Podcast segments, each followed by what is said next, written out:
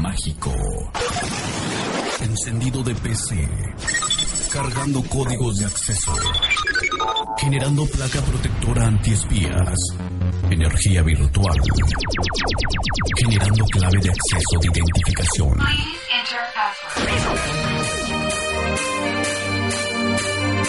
Bienvenidos al lugar donde la tecnología, la historia y la diversión van de la mano. Un lugar donde el fin es solo el inicio. La semilla parlante. En la locución, Hay uno que era como conductor de no sé qué cosa. Kion Kimiori y Kaji Narumi. Take your time to trust in me, and you will find infinity, infinity. Pero bueno, nosotros a lo que venimos. Empezamos a aprender de software, aplicaciones y mucho más. Esto es La Semilla Parlante.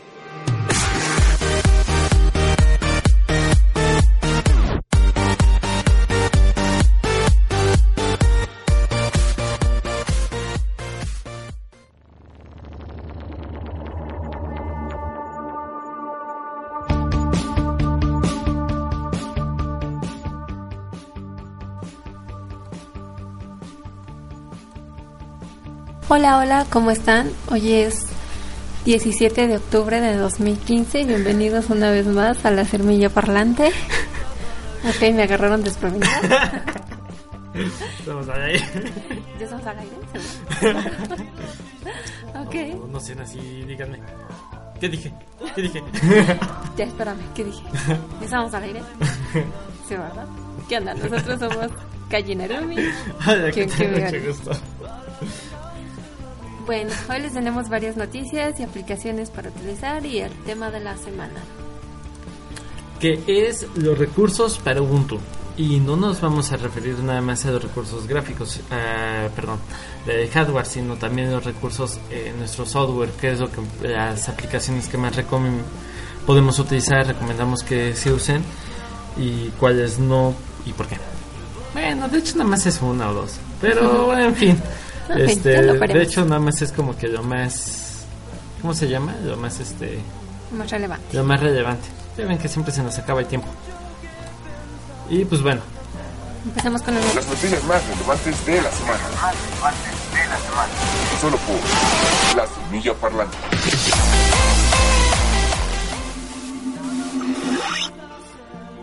Genial. Vamos a empezar con esta primera noticia que ha dado un poco de qué hablar, que es la primera aplicación maliciosa que se encontró para celulares con Ubuntu, que se conoció como test y pues apenas la llegaron a, a instalar pocos usuarios, pero se mm, este se dio a conocer em, a los gestores de esta aplicación que era una aplicación maliciosa. En realidad no tenía mucho, mm, no te causaba gran estrago en tu celular, pero lo que sí es que este, lo único que hacía la aplicación era cambiar la animación de arranque y que también conseguía realizar algunos eh, cambios de- en los privilegios del celular. Y pues bueno, ya se avisó am, como tal a los gestores de la aplicación, se pusieron en marcha y pararon la descarga de esta aplicación y se corrigió. En sí fue algo así un poco rápido, Mm, digo, fue un poco este... No fueron muchos usuarios a los que se les hizo notar esto porque fueron como 15 y pues bueno, qué bueno que los gestores de la aplicación actuaron muy muy rápido los y detuvieron la descarga y pues bueno, fue algo que creo que en algunos otros celulares smartphone no te lo Sí, no no. te lo harían. la Google Play Store tiene demasiados de archivos de aplicaciones maliciosas, ¿no? Sí, aplicaciones basura que no te sirven para nada. Sí. Ya estaremos ahí asando maliciosas aplicaciones. Sí, maliciosas aplicaciones. Y pues bueno, ahorita no se preocupen, todo está bajo control. La aplicación se llama Test. Por ahí si la encuentran para los usuarios que tienen Ubuntu Phone. Ubuntu Phone, este no se preocupen, este supuestamente esto ya lo Pues ya, lo controlaron y ya nada más quedó ahí como un simple recuerdo. Ok, entonces no se espanten, es la primera aplicación maliciosa para este tipo de software y pues bueno, actuaron rápido, No, lo pues muy cual chido, es la verdad. bastante bueno. La segunda. Por primera vez puedo hacerlo antes de que empieces. Sí, es que te, te tarda- te tardas mucho, como que Es tú me agarras desprevenida y yo te agarro desprevenido y los sonidos como que no nos salen pronto. Y pues bueno, eh, vamos a hablar un poquito de Plasma 5, vamos a ver si está, pues ya está listo para que nosotros como usuarios finales ya lo utilicemos, que por ahí había escuchado que en las este, distribuciones anteriores era pues muy inestable, muy lento, no, este, pues siempre te sacaba muchos problemas. Y ahorita con Plasma 5.5, pues realmente ya muchas personas que lo han utilizado, eh, pues no tienen tantas quejas como en las distribuciones anteriores. Habría que ver qué mm, nuevas opciones nos trae esta distribución, esta nueva versión y pues por ahí recomiendan que sí, ya está pues muy muy este usable para un usuario final, o sea, no se te cuelga, no vas a tener tantos problemas, ya la estabilidad se, se mejoró. De hecho, este yo, por ejemplo, eh, algo en lo que sí puedo hacer hincapié es de que, pues u- utilizo mucho Ubuntu, Fedora y Open Source. Y pues vaya, en la versión de Kubuntu, eh, en 14.04, pues no, no podemos hacer uso de... Pues del Plasma 5, ¿no? Como tal. Pero ya en la versión ese, en la 15, no me acuerdo si fue desde la 1310, pero al menos en la 1504. ¡Ay, mamá mía, tan bonito! Está re Sí, es que su interfaz gráfica realmente son muy muy bonitas, pero bueno, de nada nos sirve una interfaz gráfica bonita si tiene sin este pues poca sí. estabilidad. Entonces, ahorita con esta nueva versión, pues realmente dicen que es muy buena, así que Ay, sí. Lo cual es muy bueno porque eso quiere decir que si tú tienes problemas con una distribución y das a conocer estos errores, los, los desarrolladores como tal se ponen a la tarea de revisarlos, de corregirlos para que en su próxima versión salga una mejora. Tal vez salga- salgan otros errores, ¿no? Pero van a ser diferentes, o sea, ya no van a ser pues los mismos y no vas a estar ahí duro Sí, y dale pues. con el mismo problema. Como tal, pues recordemos de que en primera el mundo de, de New Linux pues es este toda una comunidad, ¿no? Claro, Y si vemos, eh, KDE es el entorno de escritorio más viejo que hay sobre GNU Linux, ¿no? Sobre New Linux en realidad. O sea, salió en 1996, 96, algo Uh, por ahí, sí, ¿no? O muy, sea, muy lejos. de hecho salió un año después de Windows 95, o sea, sí salió en el 96. sí. Y pues fue el primer entorno gráfico, ¿no? Y posteriormente, eh, un año después, en el 97, salió Gen, eh, Genop. Uh, ya me acuerdo. Sí, claro, Bueno. seguramente.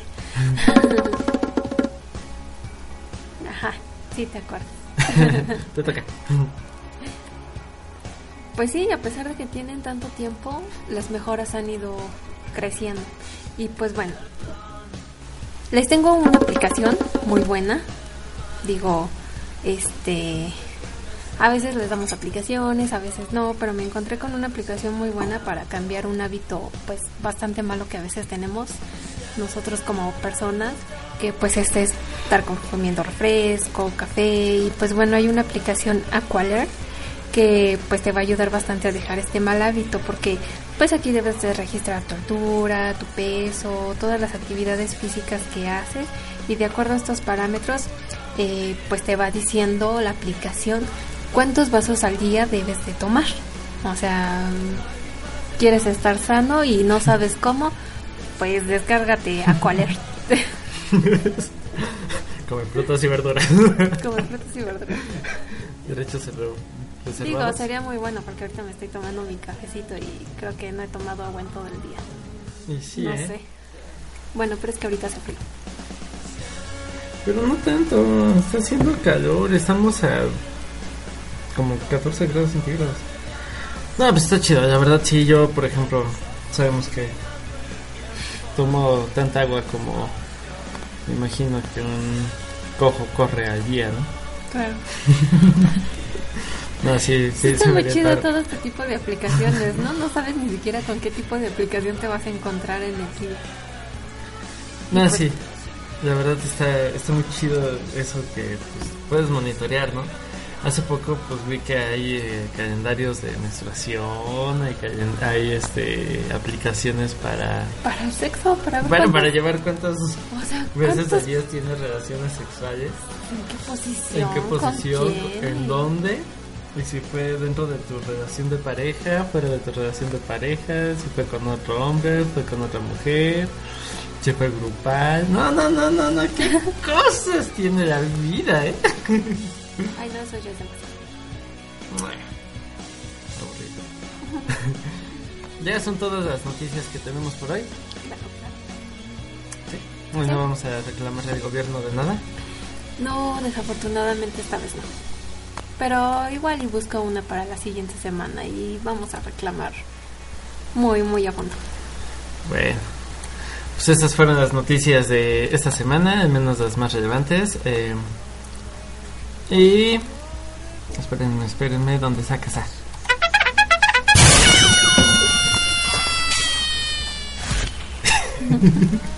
no manches, me encanta ese sonido.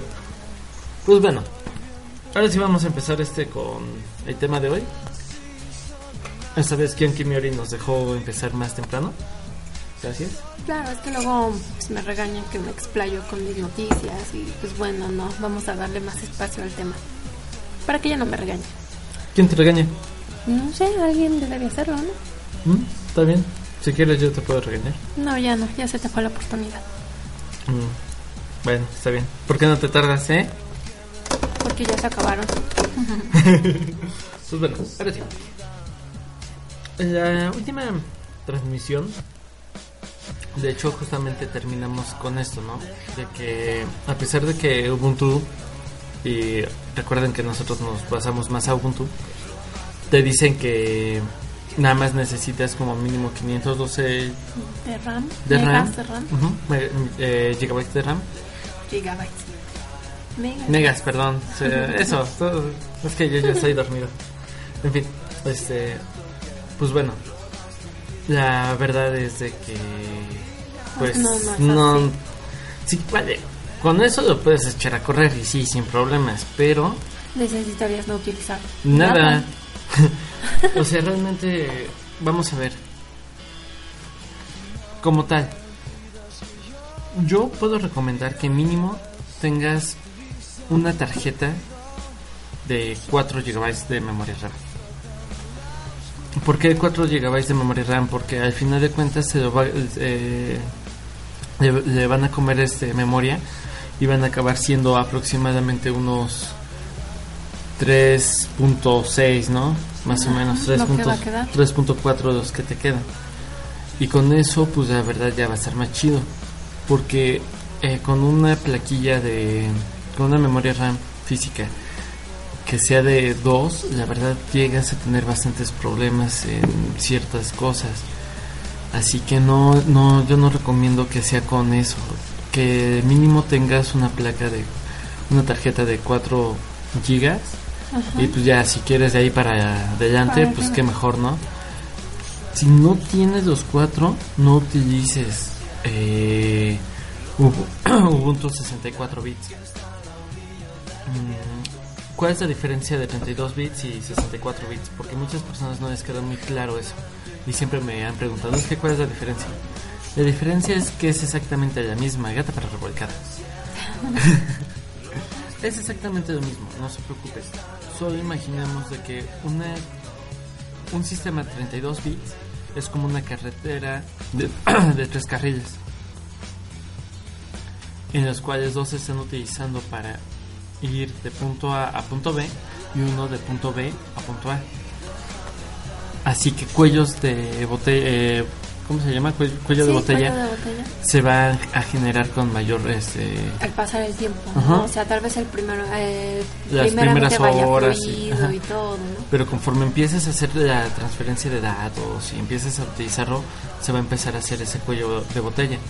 Y podemos decir que un sistema 64 bits es como si fuera una carretera de 6 carriles, en los cuales se están utilizando 3 de ida y 3 de venida. Y pues obviamente con esto vamos a poder decir que el cuello de botella se reduce extremadamente impresionante, ¿no? Porque pues, precisamente hay más fluidez. Claro, ajá, tienes más, eh, en este caso, carriles hacia dónde avanzar, hacia ambos lados. Efectivamente, solo que para eso necesitas RAM. Y obviamente si tienes poca RAM, un 64 bit, ahora de qué te va a servir tener tanto espacio de transferencia si tu computadora ahora no va a poder pensar a esa velocidad? Es como si tuvieras una un, esas seis carreteras libres, bueno, esos seis carriles libres, pero les pusieras un límite de velocidad de 40 kilómetros por hora. Claro. O sea, madres, al final de cuentas vas a tener tráfico. Es lo mismo, ¿no? Que de hecho me recuerda mucho a las calles acá en México, ¿no? En las cuales la de alta la tienen a, ¿qué? A 60, ¿no? En, va- en 60. varios lugares eh, he visto que el disco tienen que 60 en la de alta, ¿no? En eh, ciertos tramos de, de, autopista que dices, no mames, o sea, 60, ni mi abuelita lo, lo acepta, ¿no? No va tan lento ella. Y pues la neta ves a conductores conduciendo a, a 100 kilómetros por hora en la de media, ¿no? En la Claro. medio. Pero en fin, ese no es el punto, el punto es el otro. Mm, ese- para ello necesitamos una RAM, ¿no? Para que obviamente pues le puedan dar más, más power a, a eso de, de la transferencia de... Y puedan Pues de utilizar lectura. el software a toda su capacidad. Efectivamente. Ahora, como tal, nosotros necesitamos para hacer jalar nuestra computadora pues, ciertos recursos, ¿no? Pero ¿qué pasa cuando tenemos una laptop, ¿no? Que eh, si investigas en internet descubres de que lo máximo que le puedes meter son 2 gigas de memoria RAM, ¿no? Ya está viejita y sabes que tu tarjeta, tu placa pues, ya no la va a aceptar, ¿no? ¿Qué es lo que vamos a hacer? Pues bueno, si no podemos actualizar la tarjeta, bueno, los recursos físicos, pues entonces es buscar una distribución más ligera, ¿no? Aunque existen distribuciones como Dame Small Linux, Linux Puppy, mm, Father Linux o Xpud, en dado de estos casos que solo requiere 16 megabytes de memoria RAM. Y la Sí. neta, pues no conozco una computadora que tenga tan poquito. Me he encontrado con varias de 64, pero no de 16, así que, vaya, es, es muy poco, ¿no? No vamos a poder hacer muchas cosas. Así. No, porque vas a tener que estar abriendo una cosa a la vez. O sea, ahora sí que es como regla, ¿no? ¿Quieres abrir el LibreOffice? Bueno, nada más te dedicas al LibreOffice. Vas a, hacer- va a abrir el navegador, pues nada más al navegador. Y eso no vas a estar corriendo videos con fluidez, va a ser muy pesado, o sea, Sí, no, no, no. a pesar de que son bajos recursos, no vas a poder utilizarla eh, este, fluidamente. Va a ser, va a tener que ser cosa a la vez. Así que vamos a decir. Primer punto. Mínimo, mínimo, mínimo. Con la distribución más ligera. Así de jodido. Yo he comprobado que por lo menos necesitas un giga de memoria. Neta, así. Así Si quieres por lo menos poder ver un video en YouTube. ni- mínimo, mínimo. Un giga de, me- de, Sí, de memoria RAM. de memoria RAM. ¿En- ¿Bajo qué distribuciones? Bueno, las distribuciones en las que podemos este utilizar un giga de memoria RAM, yo considero que nada más puede ser dentro de Ubuntu, puede ser bajo Bodhi, Mail. No, eh, ah sí bueno Mate, no pero es que Mate todavía se llega a trabar la verdad. De hecho ahorita este en el Ciber ya quitamos Mate porque en las laptops se traba. Y Ubuntu y Subuntu. Subuntu ya por máximo. No, no, no puedes subir de, de XFCE, Xface, como yo digo, no podemos pasarnos de Xface. Ya, hasta ahí es lo Sí, es máximo. lo. Dentro de Ubuntu no puedes excederte si tienes un giga de memoria RAM. Y no habilites compics, no... Así, tal ahí, ¿no? Ahora, si ya tienes una computadora un poco más modesta, por lo menos con dos, lo, ya Genop ya lo puedes utilizar, Unity ya lo puedes utilizar, pero KDE no se lo recomiendo. La verdad, KDE no lo pueden utilizar como tal, porque van a tener dos que tres problemillas con paros de imagen o congelamiento, que es lo que les decíamos, ¿no? Sí, total de la máquina. O sea, de Sí. plano van a tener que dar el botonazo ahí. Si desactivan todo, si deshabilitan todo, si meten mucho coco y deshabilitan todo en KDE, va- vaya, les va a ir muy rápido. Pero visualmente se va a ver de la chingada, la verdad.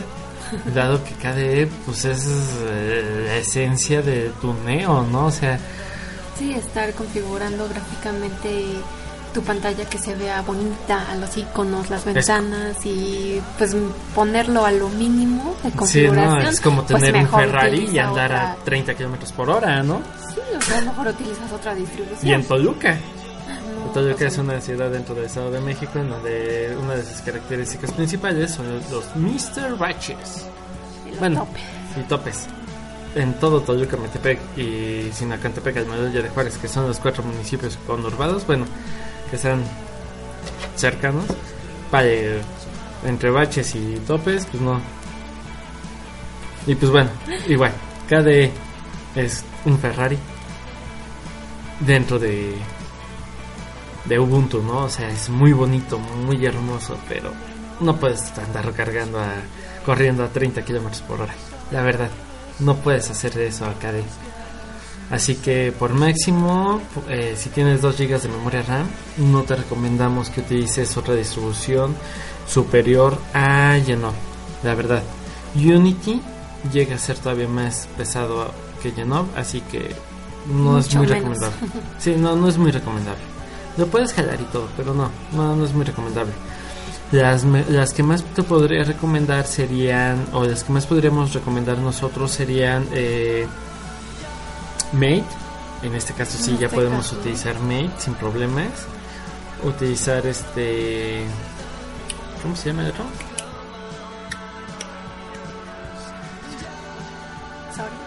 Soaring, por ejemplo, Soaring se ve muy bonito. Soaring es una distribución muy muy bonita, muy chula y con esa ya ya ya ya jala.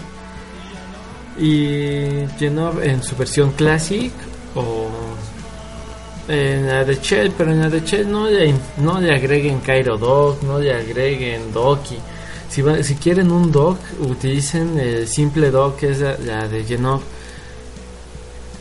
Recordemos de que sí hay muchas este muchas distribuciones que son este ¿cómo se llama? Ligeras. Uy, ¿qué palabra quieres utilizar? No sé, es que como que se me fue la palabra por estar escuchando como, eh, cambio de música. Que como que no escucho que suene. Sí, sí suena perfectamente la música, no te preocupes. A ver, ¿se escucha? Sí, ¿verdad? Claro, claro que se escucha. Bueno, utilizamos un entorno eh, GTK y no traten de meter nada que sea de Q- Qt porque la compatibilidad no es muy buena. Como tal, sé que no, po- no podemos estar no nos podemos quedar en puro GTK o en puro Qt, pero al final de cuentas sí, este, no le agreguen tanta tanta cosa, ¿no? Si tienen nada más 2 GB de memoria RAM, no le metan tanta No, o sea, Tanta con, cosa. con lo que trae ya su distribución, no le metan más nada. No porque- tunen. Ya si tienen los 4 o de los 3.5 para arriba, preferentemente de los 4 punto y piquito para arriba, que ya pueden utilizar un sistema 64 bits o si quieren el de 32. Ya, ahí sí pueden instalar Unity, pueden instalar ya no, pueden instalar KDE y tunearlo como quieran, la verdad, sin que les vaya, sin tener tantas repercusiones. Algo que sí también les recomiendo es de que chequen cuáles son las aplicaciones que trae por defecto, ¿no? Y es a lo que vamos. O sea, dentro de las aplicaciones, dependiendo de sus recursos, es lo que vamos a utilizar. Si tienen de 4 para abajo, LibreOffice ni lo piensen. La verdad, así queda completamente excluido, ¿no? Sí, porque cuando estás utilizando LibreOffice, cuando haces un copia-pega nada más así el texto con el formato como trae la página web y lo pegas con todo imágenes, se te va a paralizar. Vas a tener que cerrar como tal todo, o sea, vas a tener que dar el botonazo, no LibreOffice no, no es muy recomendable, mucho menos para usuarios que están acostumbrados a sea, copia y pega así todo como tal, toda la página. No. Sí, no. LibreOffice queda vetado. Vetado así. En su alternativa recomendamos mucho la- las aplicaciones que se llaman WPS, que es de Kingsoft. ¿Mm? Claro, muy ligeras. Realmente ahí sí vas a tener mínimo, mínimo, mínimo problema con eso, porque ahí sí hemos notado que haces este los copia pega, pones muchas imágenes y no se alenta, o sea, de verdad, tú le puedes poner toda la en Word una hoja toda llena de imágenes y va a ir fluida, o sea, Sí, sin no problemas. tienes problemas. La verdad no, no, no hay ningún momento en el que digas, "Ah, No hay trabajo, ¿no? Vas Sí, a no. tener que cerrar de botonazo y ya, y vas a acabar y se te cerró. Y vaya, estamos diciendo que este es algo que utilizamos en una máquina con un giga de memoria RAM, ¿no? O sea, y Y va muy bien. Y aparte de todo, puedes tener el navegador, puedes estar este, con el reproductor de música, puedes tener un video, puedes estar en Facebook y puedes tener tu Word abierto y no pasa nada. Una de las pequeñas desventajas es de que nada más tenemos en nuestras en esta suite tenemos eh, writer, escritura, Word, como Calc. quieran llamar, Ajá. mm, calc o, che- o cheat o hoja de cálculo o Calc. Excel, como le quieran llamar. Y Presentaciones. presentaciones, Draw Diapositivas. Ujú. o PowerPoint, ¿no? Son las únicas tres cosas que tenemos, pero son las únicas tres cosas que funcionan y funcionan bien, la verdad. No tenemos problemas. Access, aquí no lo manejamos. Existen 20.000 aplicaciones para bases de datos que llegan a ser este buenas, buen- llegan a ser este Sí, son equivalentes a Access, ¿no? O sea, no como tal vas a tener Access, pero bueno, tienes muchas, muchas, muchas más opciones y tú las puedes instalar, desinstalar, a ver cuál te gusta más. Y el problema es de que aquí ese sí vamos a- van a tener que ser con SQL, algo más complejo. Mejor, desde mi punto de vista, mucho mejor. Pero como eh, como tal la base de datos de MDB, sí es este formato, ¿no? Sí. Punto .mdb o algo así se llama. Eh, como tal, aquí no tienes visualizadores, pero como tal ese es privativo de Windows. Microsoft, Ajá. Así que de Microsoft, así que pues vaya gordo, ¿no? Publisher. Publisher tenemos eh, su gran alternativa que es este Scribus. Scribus. Buenísima, me encanta, me fascina y puedes hacer 20.000 cosas sin problemas. Photoshop tenemos, ah bueno, pero eso ya no es de la suite, así que en fin. Sí, no, ya es esa parte. Navegadores. Sí, tienes opciones. navegadores o Firefox o Midori. Google Chrome también es muy bueno, pero yo me iría más a Midori. Traten de usar Midori. Y qué más, qué más, qué más, que ya se me está acabando el comiendo las patas. Ya se nos acabó el tiempo otra vez. Pues bueno, este, insisto, eso sería lo más aconsejable. eh, no instalen más cosas, eliminen Brasero, metan K3B. Y pues este, eso fue todo. Muchas gracias por habernos escuchado y hasta la próxima. Hasta la próxima. Esperemos que esta transmisión haya sido de tu agrado. Nos vemos la próxima. Esto fue La Semilla Parlante. Nos vemos Adiós, los saludos, gracias. Síganos todos los sábados. Y en nuestras cuentas de, ¿cómo se llaman? YouTube. Facebook, YouTube, Eh, está el blog, eh, cualquier duda, comentario, al correo, todo, todo está ahí en el blog, La Semilla Parlante. rotos. Quiero besar, los quiero jurar.